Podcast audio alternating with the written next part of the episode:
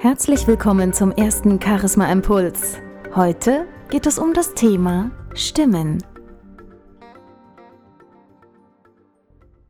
Unsere Stimme ist unsere Visitenkarte. Sie begleitet uns ein ganzes Leben lang und trotzdem haben die wenigsten überhaupt ein Bewusstsein darüber, wie sie selbst klingen. Wie ist das eigentlich bei dir? Weißt du, wie deine Stimme klingt und wie du auf andere wirkst? Wenn ich in meinen Vorträgen frage, wer sich selbst mal aufgenommen hat, gibt es oft nur wenige Meldungen. Und wenn ich diese Menschen dann frage, wie sie ihre eigene Stimme finden, dann höre ich oft Sätze wie Oh Gott, wie furchtbar, das klingt gar nicht wie ich. Oder sie sagen Das kann man ja keinem antun, klinge ich wirklich so schlimm? Nur die allerwenigsten sind überhaupt zufrieden mit ihrer Stimme.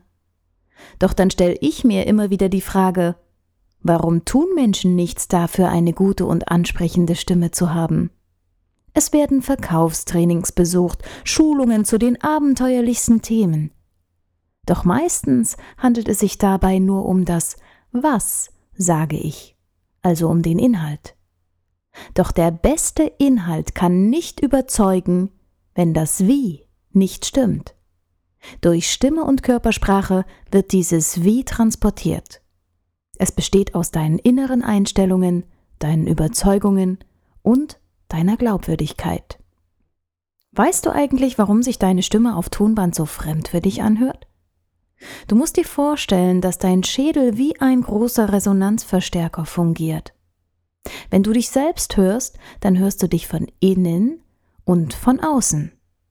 Die Menschen, die dich umgeben, hören allerdings nur das, was von außen über deine Lippen kommt.